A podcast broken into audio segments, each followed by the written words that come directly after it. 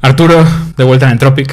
Te voy a hacer una pregunta jodidilla. Tú vienes de A3 Media, ¿no? De dirigir estrategia en A3 Media. Es decir, en tu rol anterior comprabas empresas, pero aparte de lo que hacías tú era adquisiciones. Y desde principios de año estás montando una empresa que a lo mejor algún día la compra alguien. La estás cagando en algo. Sí, sí, que te sabes los trucos. ¿En qué la estás cagando ya sí, efectivamente. ocho meses? O sea, pensar que alguien va a comprar mi empresa es, eh, es de locos. ¿Por qué?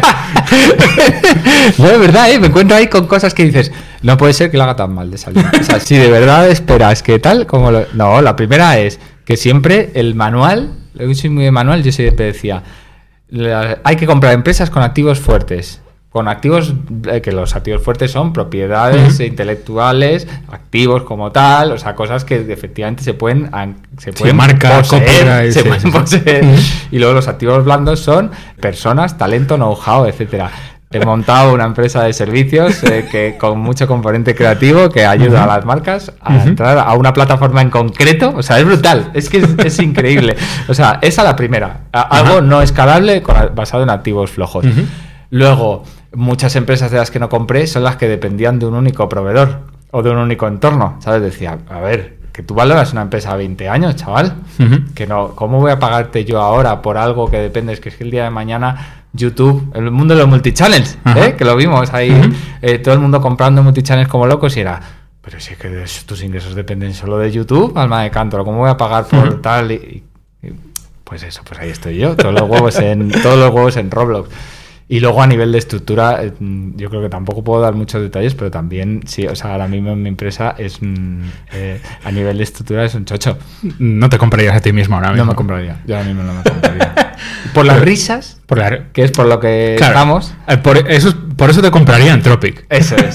Eso Tropic. Eso es. Ni, ni, flojos, ni duros, ni activos interesantes. Nada, Por, la por el Excel no lo aguanta. pero lo aguantará yo sé que tú estás pensando en cómo. Claro, ese es el punto. Ese es el. Es verdad que todo lo que. O sea, sí que lo estoy haciendo todo mal, pero porque estoy priorizando otras cosas y al final es verdad que somos los que somos y haces tal. Entonces sí que te dices, bueno, pues no, pues por ejemplo, empiezas con rolos porque es el que te da esto, pero hoy mismo hablábamos de si tendríamos que extender a, Minecraft o por ejemplo a Cepeto. Lo que pasa es que Cepeto no me gusta porque o sea, es súper guay para marcas, pero no tiene audiencia. O sea, otros canales sí, pero, pero vas, vas salvando cosas. Luego la estructura es así también.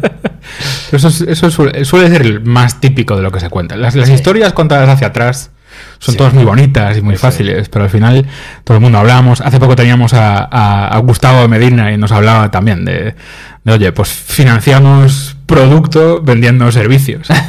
Y después Gus nos hablaba de la idea esta de vender serviductos. serviductos. que es algo en medio de las dos cosas. Qué bueno. Eh, y, sé que es lo que tienes un poco en mente para Brad New a, medio y largo plazo, pero bueno.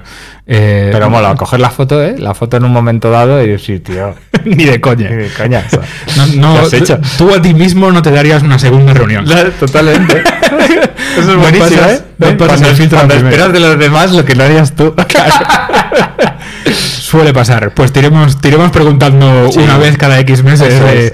¿Te comprarías ahora? Eso A ver qué tal.